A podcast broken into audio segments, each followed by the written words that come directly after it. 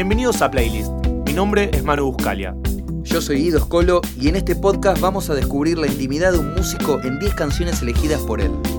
Sus artistas favoritos, aquellos temas que los cautivaron por años o algunas melodías que musicalizaron momentos importantes de sus vidas. Todo en una playlist.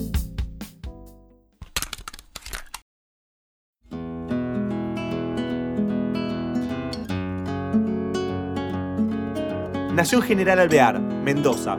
De joven comenzó a tocar la guitarra y formó sus primeras bandas de rock alternativo y punk. En 2008 se lanzó como solista con un estilo más cancionero. Editó su primer disco, El Tiempo, en 2011. Le siguió Los Peces de 2012, Hilario de 2014 y La Flecha de 2017. Así se convirtió en una de las referentes del nuevo rock mendocino. Está con nosotros Mariana Paraguay.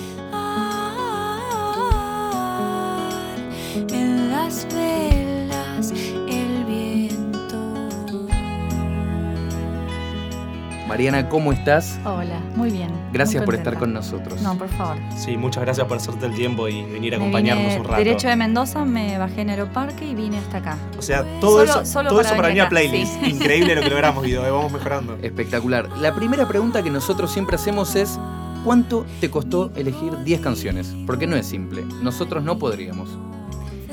Eh, para mí fue muy importante un par de palabras que me, para elegir, que fue como canciones que me marcaran. Entonces busqué un poco en, algunas cosas del pasado que sé que me habían hecho mucho bien musicalmente y que... Así que no fue tan difícil. Es más, me puse a escuchar como iba en un colectivo viajando de General Alvear para Mendoza Capital y me puse a escuchar un montón así como de discos que hacía mucho que no escuchaba. Así que viajé con una sonrisa gracias. ¿Qué haces esto, chicas? No, gracias a la producción que te pasó bien la Sí, sí, consigna, sí. ¿no? Ahí Ilan, total. Lucas Pino. Bueno, vamos entonces con la primera canción que tenemos hoy en esta playlist de Mariana Paraguay. Esto es... My Ship Isn't Pretty, King of Convenience. Es el sexto tema de Declaration of Dependence. Qué complicado que es hablar en inglés a veces. El tercer disco del dúo noruego King of Convenience que salió en 2009. La balada lenta, bien abajo, acompañada por guitarras acústicas. Falta un vino acá y estamos. Con ¿no? trabajo. No trajiste un vino. Porque No esto daba vino. con un vino, Es Mendoza. que salí apurada. Me parece muy bien. ¿Por qué elegiste esta canción? Había elegido otra de ellos. Y como me puse a escuchar los discos, a mí me llegó esta canción y me acordé de lo que me producía el contrabajo de esta canción en el corazón. Y dije, tiene que ser esta, solo por eso. ¿Qué te produce? Amor, total. en general, toda esta gente que está en esta playlist me da esperanza en la música. Como que a veces cuando empiezo a flaquear y decir todo es una porquería, eh, escucho algunas cosas de estas y digo, no, cierto. cierto. Por un momento pensé que ibas a decir me dan esperanza en el periodismo y que hablabas de nosotros cuatro por la playlist, pero bueno, es solo un sueño. Ahora, voy a decir algo medio cliché, pero qué hermosa canción. No. ¿No? Muy. Manu Meloso. No, no, es que, es que es cierto, es un tema como muy, muy bello, que uno lo escucha y de verdad lo, lo disfruta. Es como para solo escuchar el tema, no escucharlo mientras se hace algo, sino No, como no, no, solo para escucharlo. dedicarse a Posta escucharlo. que el vino hubiera estado bueno. Producción, eh, por favor. Ahora, en referencia al disco King of Convenience, perdón, eh, referencia al disco sí. Declaration of Dependence, ¿sos dependiente de algo? Mira, hoy yo tengo un blog de vintage que se llama Blancanieves del Paraguay y creo que dependo de soy como adicta, creo que al vintage, como que no puedo creer. Hoy me compré unos zapatos a 50 pesos que son hermosos. Para 50 pesos 50 volvemos pesos. a los 90. Al, al uno a uno. ¿Qué, ¿Qué es esto? ¿Dónde? En la saladita de Juan Pérez. Como que aparte los años que llevo, desde que tengo 16 años que me he visto con ropa usada y como que ya sé, así como... tuc, y agarro así y pueden ser o 400 dólares o 50 pesos. Bueno, estás en un gran momento porque hay un furor, ¿no? De las ferias vintage Sí, ahora. una. Así que las estás bien. Sí, sí, sí, soy ahí, me estoy Sos por tendencia ahora, soy sos tendencia. influencer. Sabes que esta canción tiene algo en particular para mí, que es, supongamos que no entendemos inglés, no leemos la letra, nada.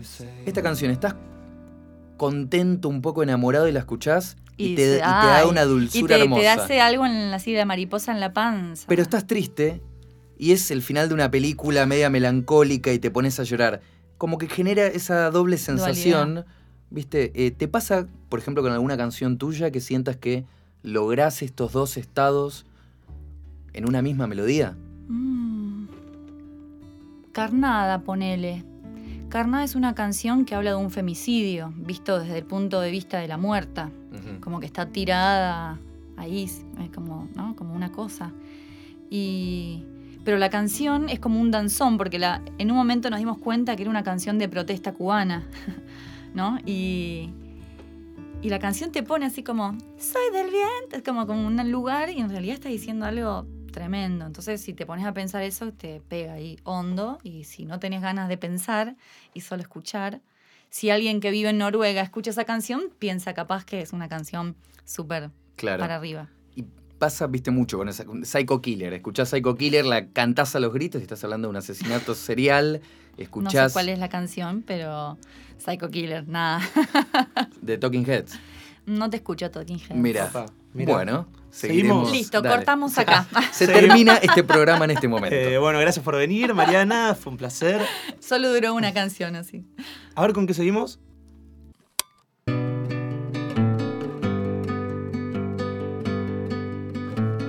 Siguen las guitarras, ¿no? Sí. Virtuosismo, ¿no? Virtuosismo. Estamos escuchando Crowsis de José González, uno de los dos cortes del disco debut del sueco, Wiener, que salió en 2003. Es mendocino, ¿él sabía? ¿En serio? De ahí salimos todo lo mejor. Qué bien. No te interrumpo más, dale, No, continúa. no, no, por supuesto, me, me dejaste pensando. Bueno, González tuvo que, que batallar mucho contra algo que, que pasa con algunos músicos que lo consideraban como un, un cantautor llorón, ¿no? Que habla Sí. mucho de la melancolía. Sí. Eh, ¿Te pasa a vos que tratás de evitar eso, luchás contra eso para que no te cataloguen en ese lugar? ¿Lo ¿O contra qué? vez? También, ¿no? En realidad a mí no me pasa porque yo soy muy fan de muchos músicos que cada disco es distinto. Y a mí me interesa hacer eso, porque yo no soy igual todo el tiempo. En la cantidad de años que tengo he cambiado muchas veces, no te digo radicalmente, pero en la música que escucho, en, en- en ciertos pensamientos, por suerte. Entonces, no, no me da miedo que me cataloguen así. Y ahora- Pero- En referencia a eso, hay algo que pasa con el público, principalmente el público argentino, me parece, que es que, bueno, los músicos, hoy, las personas así, tienen procesos diferentes, van cambiando, como decís, escuchás cosas diferentes, no es lo mismo lo que escuchás a los 15 que a los 20 que a los Mm. 30. Y bueno, es obvio que esos cambios en vos como persona y en lo que vos escuchás y haces y demás se reflejen en tu Sí, obra. claro. Entonces, tal vez en algún momento un artista empieza haciendo, no sé, rock, después se pasa un poco más al jazz, hasta el hip hop, o va cambiando de géneros. Y acá muchas veces lo que pasa es que cuando una banda cambia así, o un artista, Porque somos insoportables. de un disco a otro disco, la gente se enoja. Sí, sí, sí, somos unos Po- tarados. Te pongo un ejemplo concreto. El nuevo disco de los Arctic Monkeys se tiraron más para el jazz, venían de un disco muy rockero, AM, y la gente se enojó. Dijeron, estos no son los Arctic Monkeys. ¿Qué, ¿Por qué pasa eso y qué te pasa a vos con eso como artista? Yo creo que hay que hacer una diferencia igual entre la industria argentina, que, que muchos de los cambios están sujetos a que si no vendes discos, o sea, porque si no estás un poco con el mercado, o sea, no puedes hacer nada, no puedes vivir. Entonces, hay muchos músicos que supongo cambiarán algunas cosas y que me parece que está perfecto. Porque si la música, es la música lo que uno ama. ¿No? No importa si es más para acá o más para allá, o si es más comercial o menos comercial, qué sé yo. De última me parece que hoy casi todo termina siendo comercial porque los periodistas y la, todos quieren vivir de como de eso, ¿no? Entonces, ay, yo descubro tal cosa, no sé. Nosotros Eh, no somos claro. comerciales, somos periodistas Underground. Pero no está mal. Yo antes me acuerdo, voy a recambiar de tema todo el tiempo, Sí, sí. pero cuando era más adolescente o más joven, ponele, todo lo que era pop me parecía re mala palabra, como que, ay, hace pop, eh, no sé. Antisistema. Sí, y decís, qué pava, si un montón de música que me gusta es pop, ¿entendés? Obvio. Como los Beatles, o sea, no. Sí, también, ¿qué pasa? Digo, si alguien la pega o se vuelve más masivo, digo, ¿qué pasa entonces? Claro, Deja de estar sí. bueno por ser masivo, Sí, supuestamente. no. Pero eso es algo mucho de nuestra generación, digo que, que cambió somos- mucho. Sí. Hoy los Sí. chicos están con una mente mucho más abierta Sí. en todo, obviamente, Sí. pero musicalmente a ver, se nota que escuchás un tema que tiene un poco de trap mezclado con jazz y algo de un Porque ya estribillo pop. tampoco hay nada no hay puro. barreras. Exacto. Está buenísimo eso, me Exacto. parece. Pero y volviendo a lo que vos Sí. decías, el público, em, sin ir más lejos, o sea, le pasó a la Sole. La Sole este, Total. revoleaba el poncho y cuando quiso hacer un disco más pop y distinto, la gente dijo, no, no, mijita, vuelva a revolear el poncho. Pobre. Bueno, de hecho la vi a la Sole, justo me tocó trabajar en el festival en Ciudad Emergente, que hizo un par de temas de rock y la verdad que la rompió la Es Sole, me capa. sorprendió, increíble, lo encantó. Y ella misma dijo, entiendo, mi público no entiende bien ahora qué estoy haciendo, no se asusten. Pero incluso eso, como alguien que es talentosa y que puede hacer Claro. muchas cosas, cuando cambia lástima, de género, qué lástima la que gente no la como lo que ju- no- la juzga un poco y dice como la Sole cantando rock, nada, ni como no. No, pero aparte, qué triste que no dejemos a un artista ser. Eso. Filósofa. Pasamos entonces a la próxima canción, la tercera de esta playlist, que por lo pronto viene en un estado. Yo ya hubiese tomado un vino y medio con estas dos canciones. Pues son bastante abajo. Y con esta, Sos bastante que- que borrachín, dura-. Esta canción que dura como 18 minutos 15. Veamos qué pasa. Esto es Sawdust and Diamonds de Joanna Newsom.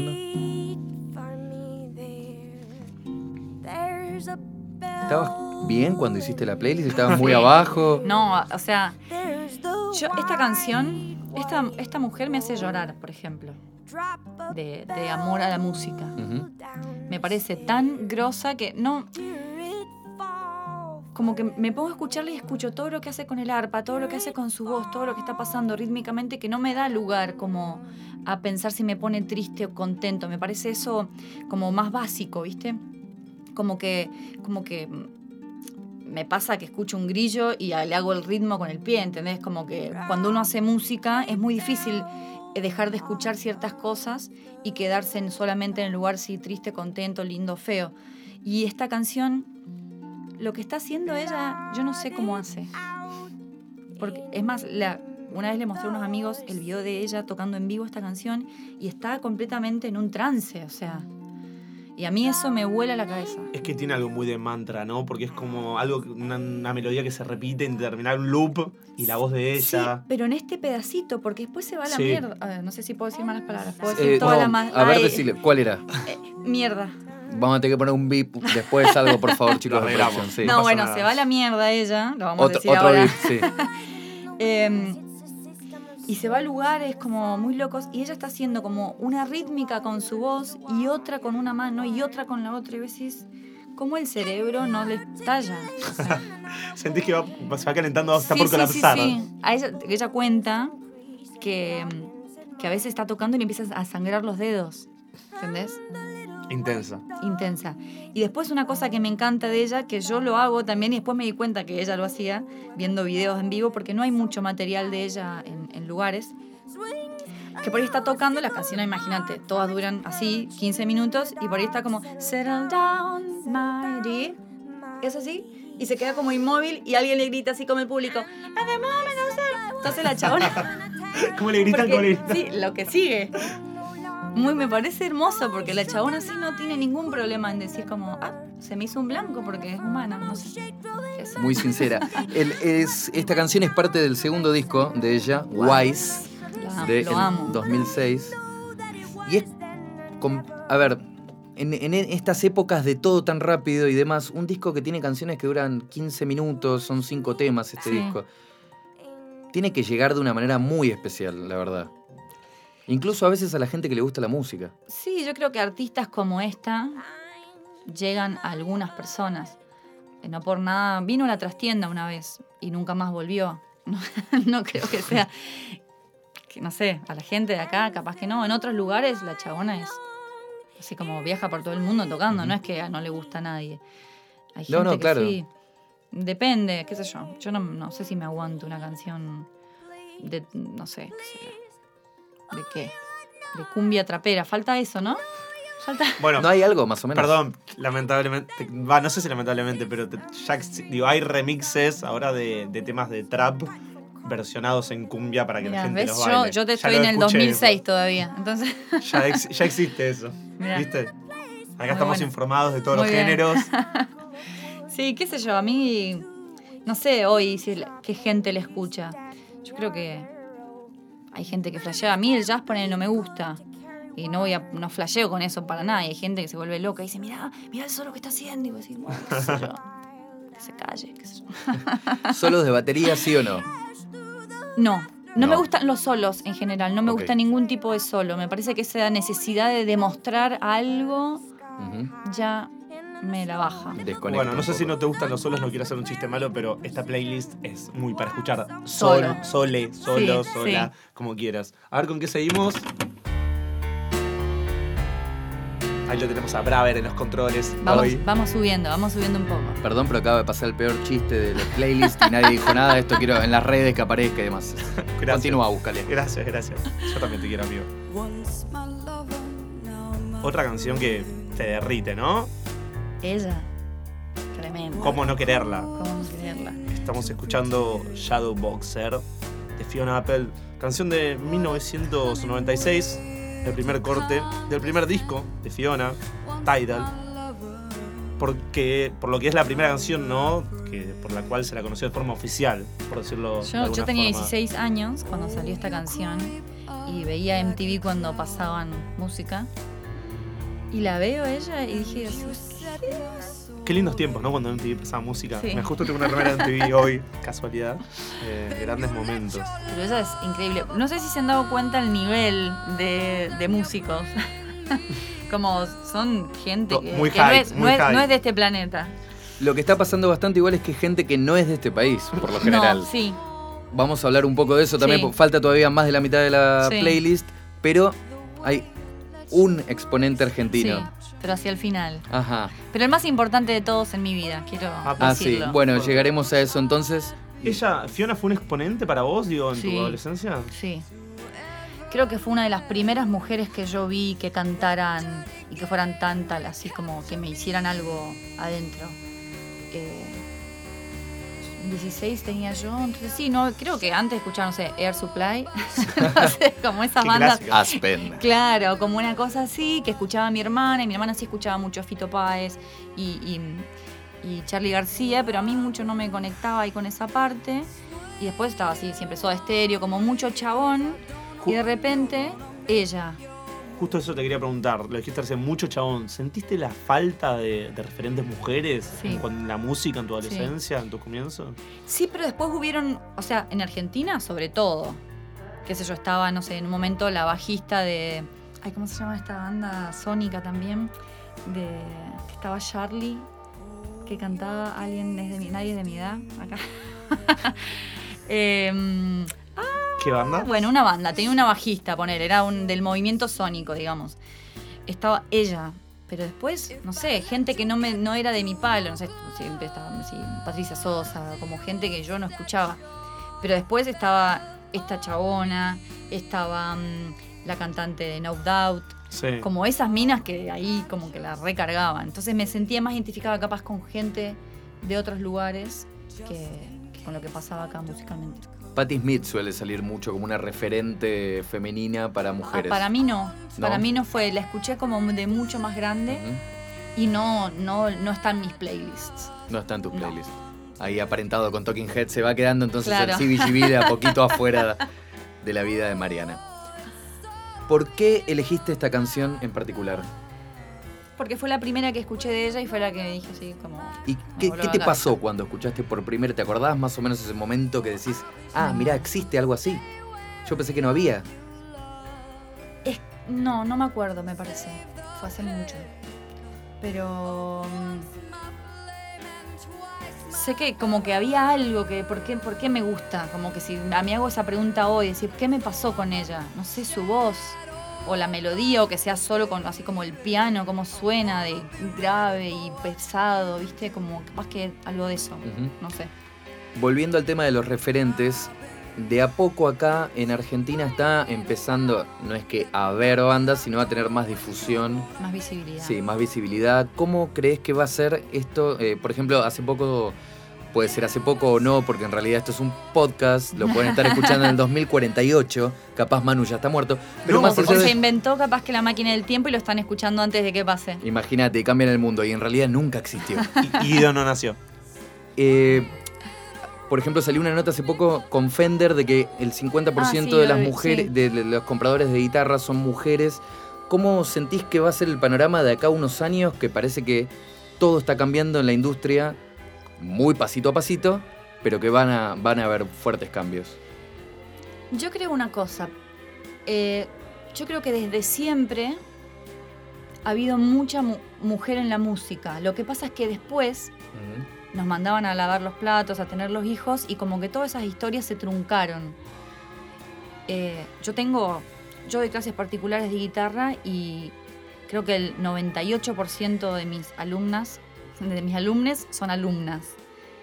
Eh, muchas chiquitas, algunas más grandes, pero muchas mujeres que no se animan, que no pueden, no sé qué, ¿viste?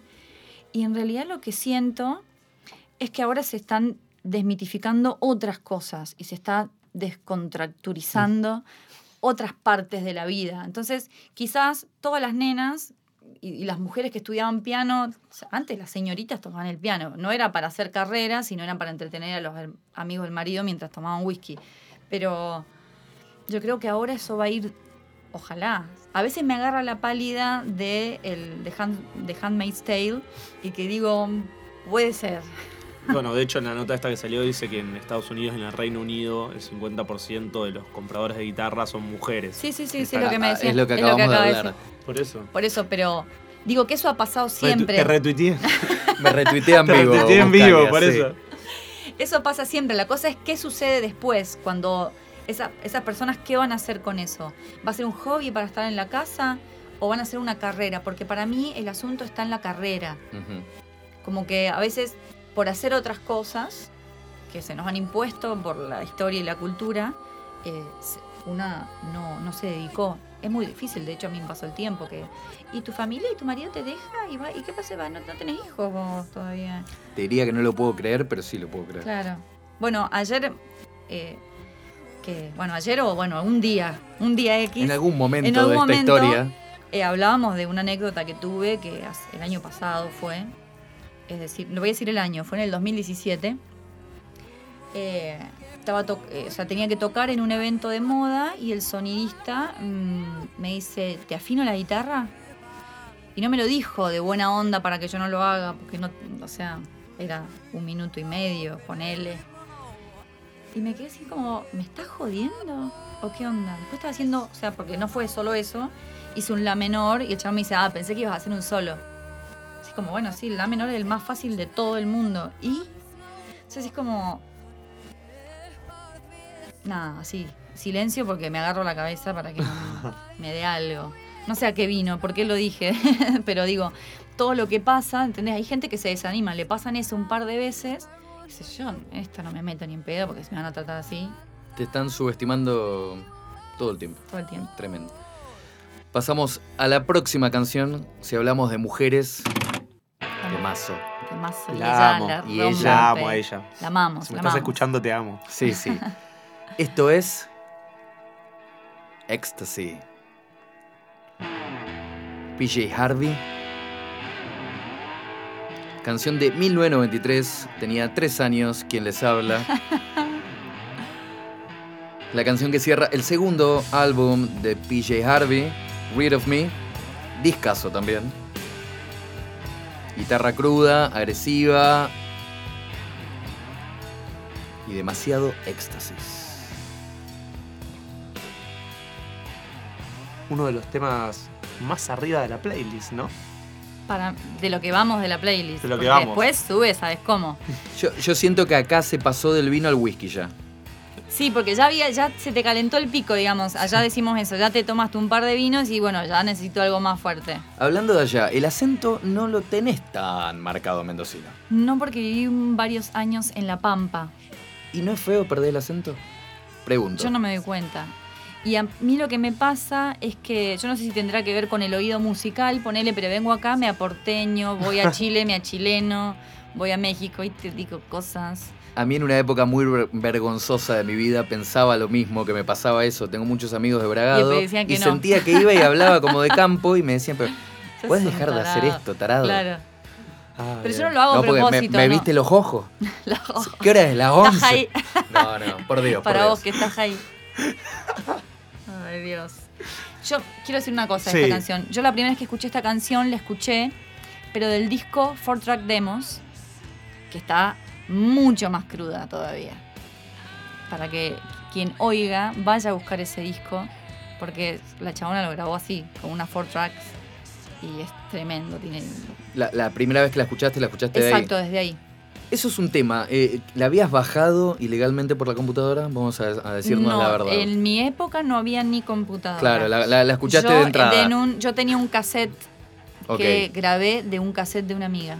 Yo sufrí mucho la época de bajar canciones porque me las bajaba sueltas, no bajaba un disco, no entendía Ah, y nada. después te quedaba en la loma del traste. Y de- después me armaba el disco, me pasó con los Beatles, por ejemplo, de ir reconstruyendo discos y escuchaba alguna canción que después era del Anthology, que era un Claro. demo, un otro outtake o lo que sea. Y en mi cabeza esa era la, la original. Claro. Viví una mentira durante muchos años. Ahora quiero decir algo. Para mí, Mariana todo el tiempo está remarcando como es, que es de otra época. No sos tan grande. Estoy por cumplir 39. Bueno, Bueno, pero es. Él, cuando él tenía 3 años, yo tenía 13. O sea, ahí hay un, un diferenciamiento. somos, somos niñez jóvenes. No, pero en serio, todo está casi. Bueno, no todo, los últimos no, pero este tenía un cassette. O sea, Yo tuve que hacer también. Ojo. no, ya sé, pero. Pero es como de un lugar. Como que a mí me costó mucho. Yo creo que tenía como 23 cuando me hice mi, Claro. primer, mi primer mail. ¿Entendés? Bueno, hablando para de un lugar. Sí. Cuando vos empezaste, la música que hacías, estás en bandas más asociadas a PG, por ejemplo, a la música de Sí. ese estilo. Y después te fuiste por un lado más cancionero Sí. con tu carrera solista. ¿Por qué fue esto? Me acuerdo que yo estaba tocando en una banda que se llamaba Prismal, que era más babasónica, Sí. era un poco más de ese palo. Y empecé a componer canciones y no pegaban, pero para nada. Y por cosas de la vida, la banda se terminó y ya yo hacía como siete años que tocaba con esa banda. Y medio que me había cansado un poco la cuestión de, che, hay que juntarse a ensayar. No, yo el martes no puedo. Yo, como, como toda esa cuest- cuestión de organización. Y me pareció muy zarpado poder ensayar a la hora que se me cante sola en mi casa con mi guitarra. Yo estudié guitarra en la Universidad de Cuyo. Y entonces como que tenía va- varias herramientas para hacer cosas sola. Así que para mí eso fue como decir como, listo. ¿Qué estuve haciendo todos estos años? Es por acá. Déjenme sola, años. yo me arreglo. Todos esos años. Y fue... Pero lo loco también fue que empecé a hacer canciones. Una de mis primeras canciones es La Vidala del Desamor. Y yo en mi vida había escuchado folclore. O sea, el folclore no forma parte de mi vida. Y decís, ¿de dónde estaba? ¿De dónde, de dónde salió? ¿Y de dónde pensás que vino eso? No sé. Creo que hay una, así como una cosa, como en el ADN de todos nosotros que, que, que, que está ahí, como metido el folclore, de alguna manera. Mira. Bueno, el tema que sigue es bastante, bastante más moderno. ¿eh? Bastante, unas, unas, unas décadas más Hemos moderno. vuelto a esta era. Sí. Estamos en el DeLorean. y él, uf, me caso mañana. Es un genio. Ay, no, es no, un genio. es un capo. Pero este, este- este flaco sí hace música en 2048, no sé. No, de una. Es algo raro, ¿viste? No, no, no está acá. No, Tiene la máquina del tiempo el chabón. Su voz. Bueno, para la gente que no sabe que estamos escuchando, este es James Blake, Retrograde. El primer corte de difusión de Overbrow.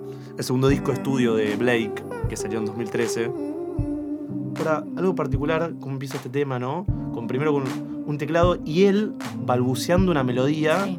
que usa su voz, su balbuceo como un instrumento más a lo Sí. largo de todo el tema. Y porque utiliza eh, eh, elementos, instrumentos de esta era y se lupea y hace cosas. En vivo este tema, yo casi siempre lo, lo veo en YouTube, más que escucharlo en otras plataformas, porque me gusta mucho lo que están haciendo. Hay como un chabón que tiene un instrumento que es como los pedales de, de los órganos antiguos, pero es Korg. Entonces vos le pones ahí, el chabón lo toca y es como cuando entra, te hace así en el pecho. Ahora, ¿sabes que cuando escuché este tema, la, la letra repite varias veces, demuéstrame que eres fuerte, sé la chica que amas, Mm. eh, estamos solos ahora. Es muy ñoño él. Es un poco como un no libro. Sí, sí, de autoayuda un en canción. Sí, porque de hecho el disco que le sigue, que se llama El, col- El color en la nada, es le- estuvo una ruptura amorosa, parece que el pibe quedó muy mal. Y, y es ñoño, es ñoñazo. Y lo que, lo que te quería preguntar con Sí, respecto a esto, que, no, que es algo que dijiste antes, y lo vinculé mucho con este tema, es si escuchás esta canción para darte ánimos, porque es un tema muy arengador para uno, ¿no? No le doy. Para, yo en una época can- cantaba mucho en inglés, como que sé, pero en todas estas canciones me llena tanto la parte musical que no le doy para nada bola a lo que está diciendo. Y a mí lo que me arenga es todo lo que está pasando ahí, ese. Y así decís, ¿cómo hizo? Metí una nota todo el tiempo. Como que eso así me dice, ah, qué capo. Como detalles, porque no tiene tanta producción, o sea, no hay un montón de cosas sonando, No. hay como detalles justos. Todos los, los ecos y todas las cosas me parece zarpado. Sí, de hecho no es un tema que tenga como varias capas, son pocas las capas que tiene, pero tiene como destellos. Sí, como sí, como vos. esta voz que estamos. ¿Te, te inspira para hacer algo de esta manera, por ejemplo? Me encantaría. Sí. ¿Y qué te detiene? No, ten- no estaría pudiendo tener un Nord, ni ese instrumento que te digo. Em, Si a alguno en su casa le sobra uno, querés que Ay, se comunique sí, con Mariana. un sol por para favor, Mariana. Porque playlist también es solidaridad y Un servicio. crowdfunding. En realidad, mira, estoy hace un montón de tiempo que no compongo y, y últimamente en los viajes lo que estoy haciendo es como me pongo con el teléfono en el garage band y me pongo a hacer cosas. Yo hago lo mismo, no me Y quiero poner a tu como- altura, pero hago lo mismo. Por- Y me parece lo más, dice que yo ya tengo como 10 temas nuevos en, en dos viajes. Podemos sacar a Guido del estudio, por favor. Eh, gracias. ¿Por qué no compones hace mucho tiempo? No sé, para mí hacer este, no sé, pero hacer el- la flecha fue muy fuerte.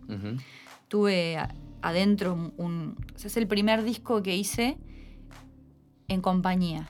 O sea, como en, las decisiones y en, y en un montón de cosas que fueron de a muchos.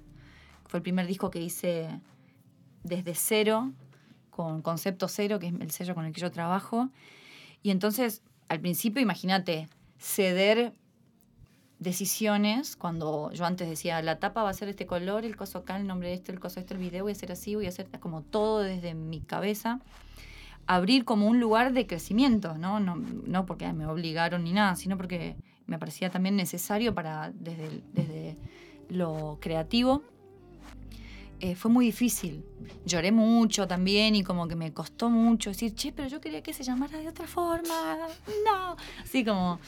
Y... mm, ¿A qué iba? ¿A componer? No. ¿A por qué no componía? Sí.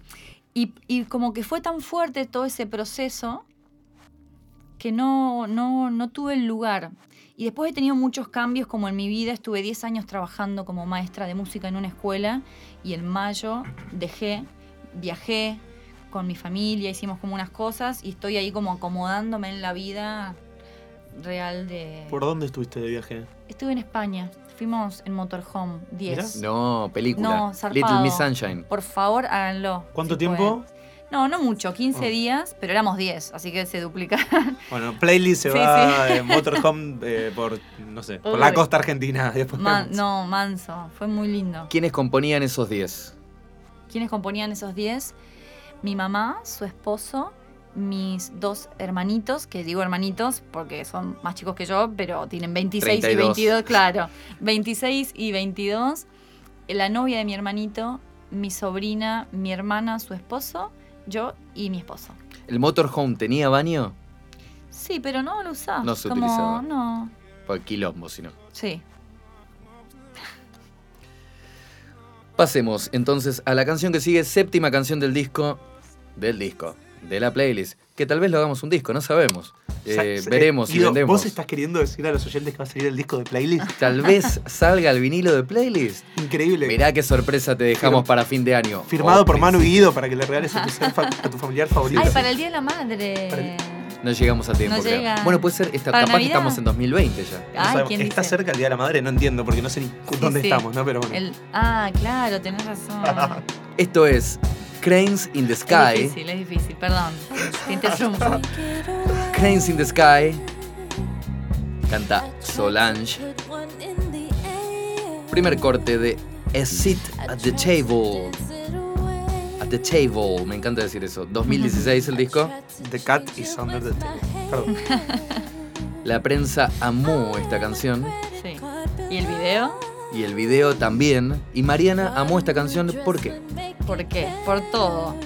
Yo vi todo, vi, vi el video, ahí conocí la canción y, vi- y me completó algo, así como todo lo visual, lo que propone, los colores, la fotografía.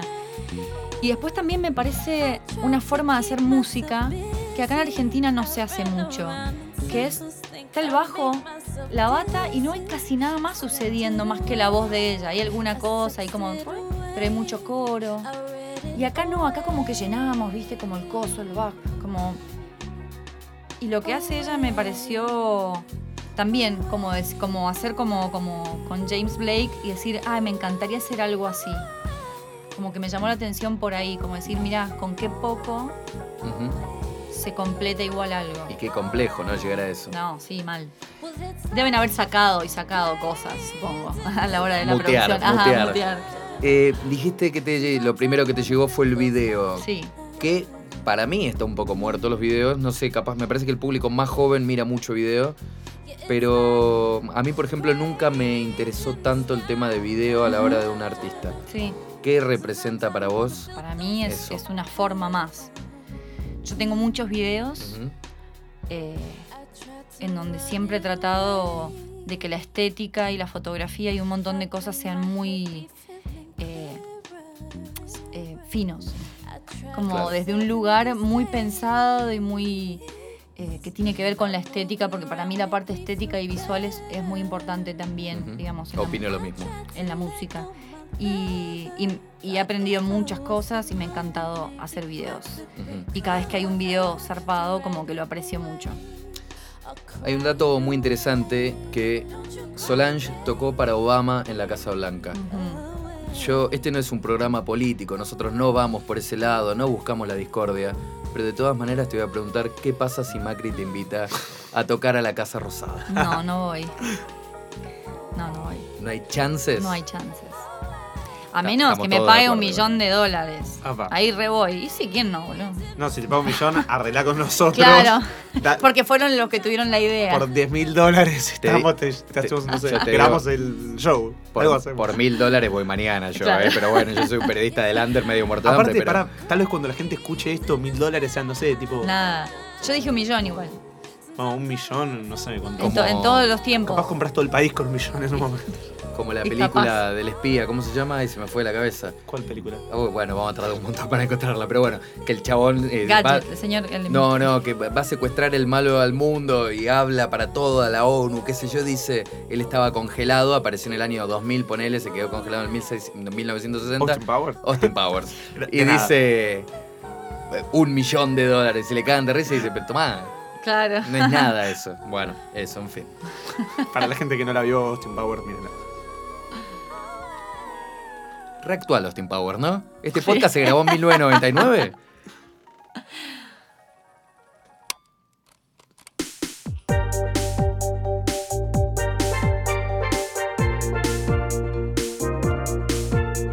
A ver qué sigue.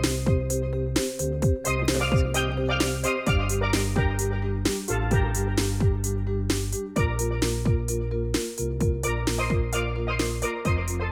Esto que está sonando es Pass This On The Knife, canción incluida en Deep Cuts de 2003, segundo disco del dueto, conocido por hacer música electrónica. Dejaron de tocar en 2014 los, los suecos. ¿Por qué este tema? No sé, creo que me trae recuerdos de cuando, cuando los descubrí, que también tiene un poco que ver con José González, porque José González hace un tema de ellos que es Heartbeats.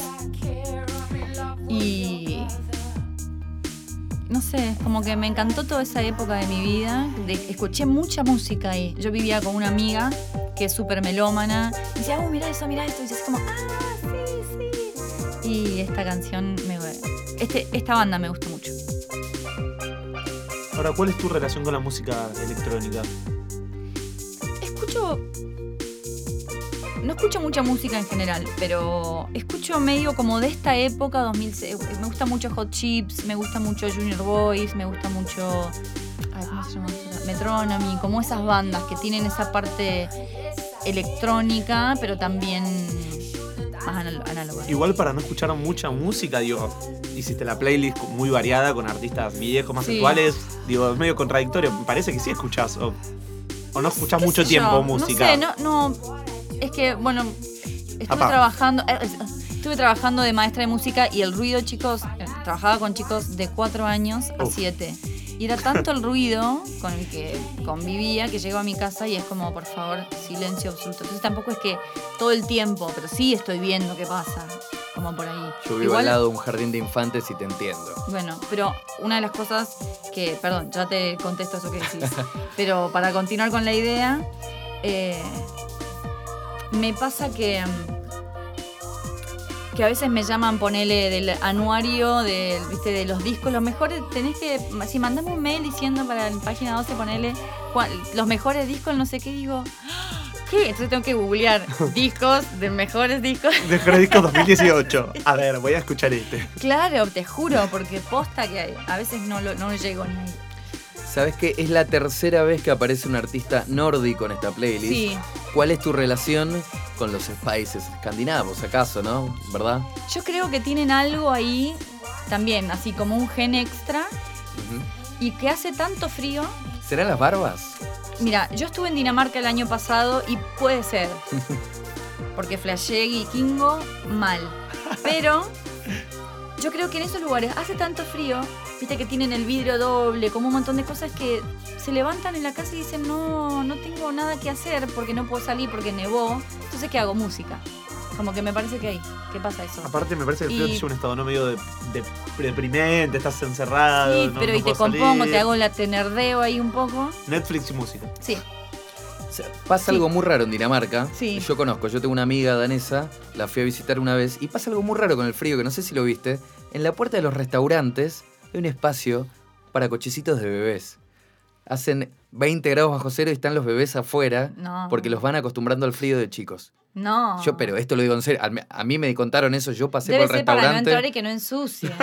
pero están los bebés de un Ay, año en un no. cochecito afuera estacionados, solos, ves como cuatro cochecitos juntos. Es Yo dura creo, también. es dura. Digo, cambiás, si vos, por ejemplo, podemos volver atrás, hubieses elegido ser una niña que pasa horas de frío Ay, no, afuera de un restaurante y hacer este tipo de música. Ah, Ah, ah. La mejor pregunta que se ha hecho en este em, podcast. Sí. Eh, creo que sí. Sería más fuerte. En realidad tenías que decir no porque querías ser Argentina para estar acá en playlist y que todo llegue a este momento. Pero bueno, no, No, importa. pero- Te perdonamos, está bien. Estaría- Es muy lindo. Dinamarca. Dinamarca. Yo me maté de frío, pero sí. Yo fui en verano con una campera alfa, así como abrigadaza, pero, pero me encantó. Yo fui en febrero y me resbalaba en cada esquina con el hielo que se le va haciendo. Que se- no. no, la pasé relativamente bien y relativamente mal. Pasamos entonces a la canción que sigue en esta lista. Novena, vamos llegando al final. Y venimos también, una vez más, para esta década. Este es un temazo. Este es un temazo, arrancó la moto ya. Get Free, de Major Lazer. Es el tercer tema de Free the Universe, segundo disco de Major Lazer que salió en 2013.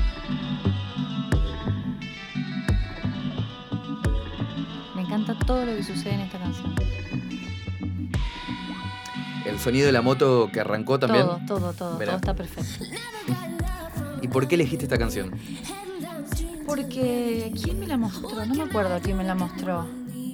Pero llegó a mí y cada tanto me la acuerdo, porque me la escuché hace un montón, y cada vez que me la acuerdo, como que la, voy, la escucho, pongo repeat, pongo repeat, pongo repeat, porque me encanta, me hace bien a, la- todo la vida. Lo- todo lo que hace ella, esas insonancias que hacen, sería como, ah, que pego como unos gritos, la guitarra así, como algo como viejo y reggae, que no sé, es como raro, no sé, me encanta. Y el Hay video también me encanta. Y también es, es muy de previa esta canción, por Sí, ejemplo. sí. Yo tengo un, un gran- que acá con esta canción ya estamos como al día siguiente y para sacar la resaca ah, empezamos con una cervecita y ya no podemos parar. Yo- para mí esta es una canción de 11 de la noche, medio post-adolescente, ¿viste? Claro. Cuando tenés 20 todavía Sí, vas a bailar y demás. Yo siempre tenía el problema de que escuchaba una música distinta al resto y era un poco clasista y no me gustaba escuchar reggaetón o cumbia en la previa. Claro. Eh, ¿Tenías ese tipo de inconvenientes? Yo elegí En- mal a mis amigos, pero le pasa a mucha gente. Voy a volver a repetir algo, pero cuando yo era adolescente no había reggaetón, chicos. Claro. Eso, Bueno, pero eso es totalmente tipo de música real. también. Y cumbia, ponele. Sí. La cumbia tipo como la ventanita del amor, como esa, esa tipo, porque ni siquiera había cumbia villera, ponele. Eh, sí, no, pero por suerte tuve una, una banda de amigos que escuchábamos más o menos parecido. Así que eso estuvo buenísimo. PJ Harvey en la previa, sonando al No, palo. no, eh, había mucho... mm, Villa Harvey la descubrí cuando tenía 21. A los 16, no sé cuántos, que era ahí donde más salía, porque después ya a los 21 ya me fui como a vivir a Mendoza y estudiaba mucho, entonces como que por ahí me rescataba. Pero mm, escuchábamos mucho babasónicos. Era una buena época para Era escuchar una muy buena época. Y también era un poco el distinto el que escuchaba Babasónicos Sí, obvio. Ahora, te quiero hacer una pregunta. Major Lazer es una banda formada por encabezada por Diplo, el DJ productor, con músicos, una banda colaborativa, ¿no? Con Sí. músicos invitados. En este caso está Amber Kaufman, de Dirty Projectors. Si tuvieras que armar una super banda, tu Major Lazer, ¿con quién lo armarías? Mm. Em, tengo una amiga que se llama María Pien que toca la guitarra y canta zarpado. Ella podría ser la guitarrista. ¿Vos, vos qué harías ahí? Ay, ¿yo qué haría? O- algo que no sea cantar, capaz. Como. Si me, me pongo ahí. eh, Scarface, digamos. Como me pongo muy cara dura. Y. Y no sé, hago como unos sintes, ponele. Como algo así. O quizás también una guitarrita, como haciendo. A mí me gustan como las guitarras muy sutiles que hacen como cositas. Capaz que algo así. Eh, uy, no sé. ¿Y el resto de la formación? No sé quién podría. me- como que estoy pensando como en toda la parte más. Siempre a mí me ha costado mucho la parte de los bajos y la percusión, como que nun- me ha costado mucho que me gusten, que me guste gente que lo haga. ¿viste? Y entonces tendría que pensarlo. Mira, eh, mañana te llamo y te la digo. dale, perfecto. Vamos a grabar eso, lo vamos Dale. a incluir al final de este podcast. Recuerden eso. Llegamos a- al final de The Playlist. Se va terminando lo que se daba y llegamos a estas tierras por primera vez. Por primera vez. Por primera vez. Increíble. Ya hubo pistas en el camino. Sí. Hubo pistas. Pero la pista de aterrizaje caemos acá directamente, veníamos de, de Dinamarca, de no sé dónde. Aterrizamos en Lanús. Shiva Baby, Babasónicos. No te voy a preguntar primero por qué elegiste esta canción. Te voy a preguntar por qué es la primera banda argentina que aparece en 10 temas.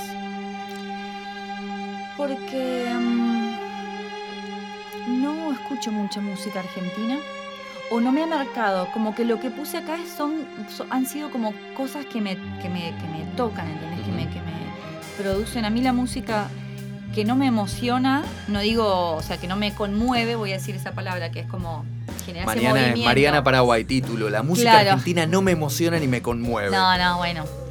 Esta sí, esta fue como la que más me conmovió y, y me, y me, me cambió la vida realmente esta banda, es re loco todo lo que me pasó con esta banda.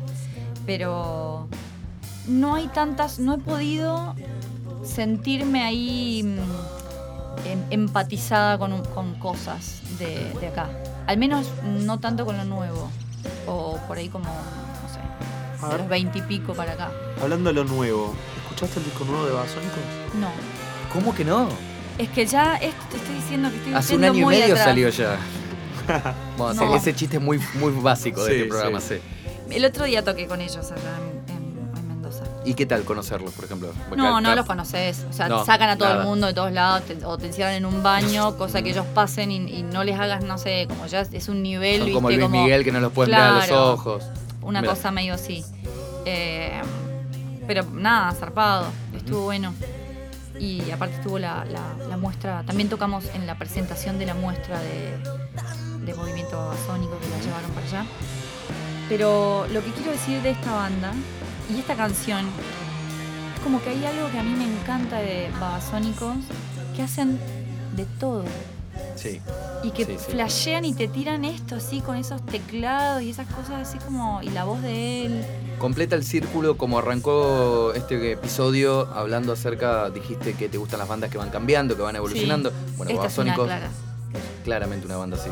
Este tema está en Trance Zomba, el segundo disco de Babasónicos publicado en 1994. Es un temazo. Y ahora sí, ¿por qué es el elegiste- primer disco que escuché de ellos. Por eso, el primero, ¿por eso lo elegiste?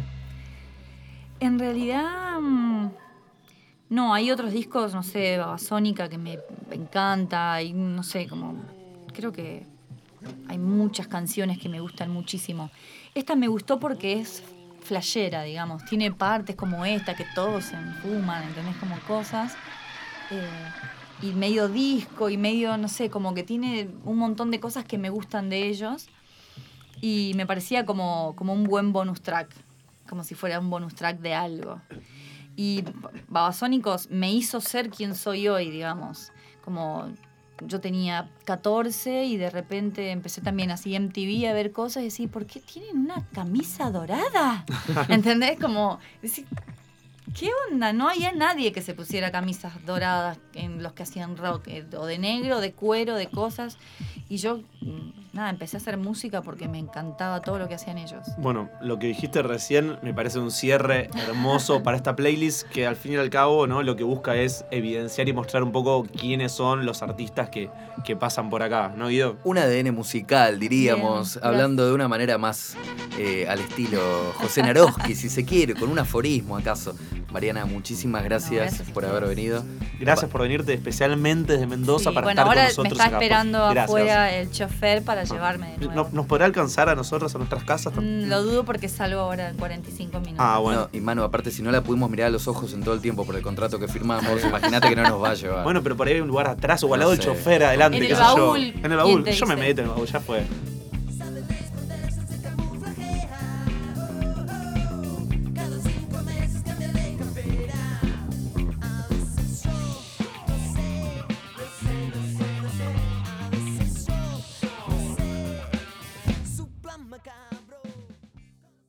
Fue Playlist. Las 10 canciones de este episodio ya están disponibles en una lista en Spotify junto al resto de los programas. Nos encontrás como Broca. También nos podés buscar en Instagram y Twitter como arroba una playlist. La producción de este programa estuvo a cargo de Ilan Cases y Lucas González. Nos vemos cuando le des play al próximo capítulo.